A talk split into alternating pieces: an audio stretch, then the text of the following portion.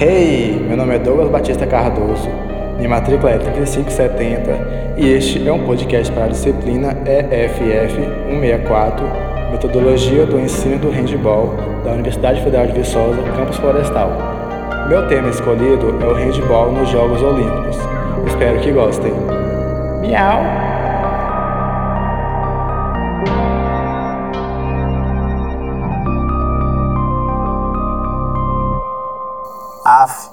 O ano se passou e o TED continua o mesmo. Eu vou sintonizar na rádio para ver o que tem de bom. Uh... Não, isso não tá legal não. Ah, que raiva! Não tem nada de educativo nesse rádio, velho. Ah, vou botar na Rádio Cultural. Fiquei sabendo que lá tem entrevista de handball hoje. A sua melhor companhia. Bom gosto e qualidade no ar. É aqui.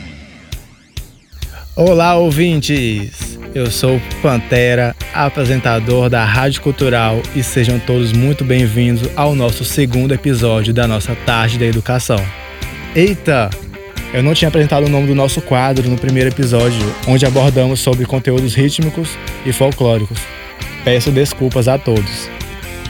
Para darmos início ao nosso segundo episódio de hoje, convidamos o Felipe Batista, que é treinador de handball da equipe As Leoas do Hand.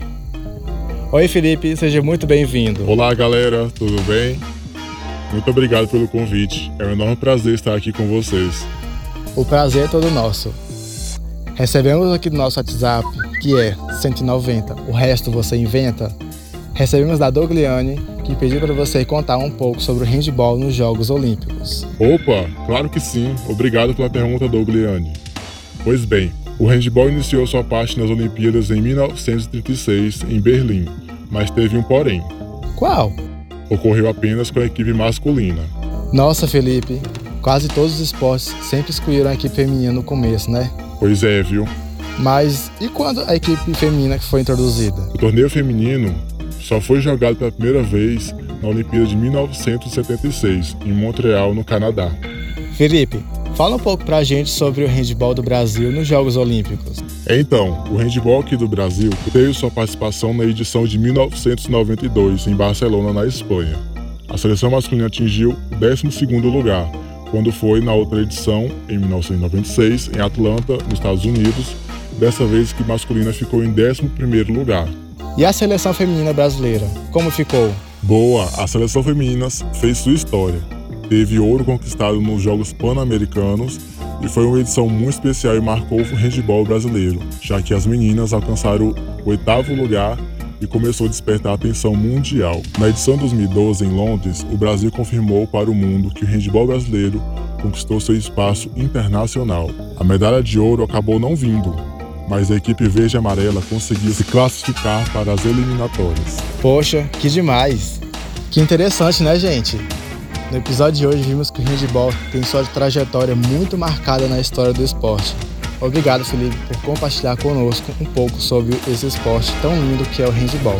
Eu que agradeço por estar aqui nessa rádio que só contribui para a sociedade. Fiquem todos com o Pai do Céu. Beijos. Bom, e se você não mora dentro de uma caverna, sabe muito bem do que o mundo está passando e no ano de 2020 teríamos os Jogos Olímpicos em Tóquio, no Japão. O handball marcaria o dia 25 de julho, logo um dia após a cerimônia de abertura com as primeiras partidas do torneio masculino. E as mulheres iriam jogar no dia 26. A final masculina iria ocorrer no dia 8 de agosto e a feminina no dia 9. É um grande desprazer tudo o que está acontecendo, mas torcemos por dias melhores. Cuidem-se.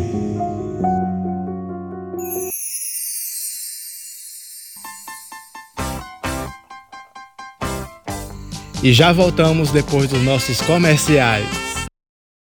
Voltei pra te arrasar, tá entendendo? Voltei pra te arrasar, tá entendendo? Voltamos porque somos dependentes e não dependemos do apoio de ninguém. Apenas do seu like, tá? Espero que tenham gostado de nossa entrevista. Nos vemos em breve aqui na minha, na sua e na nossa Rádio Cultural. Eu quero descobrir qual o problema que eu tenho. Tá entendendo?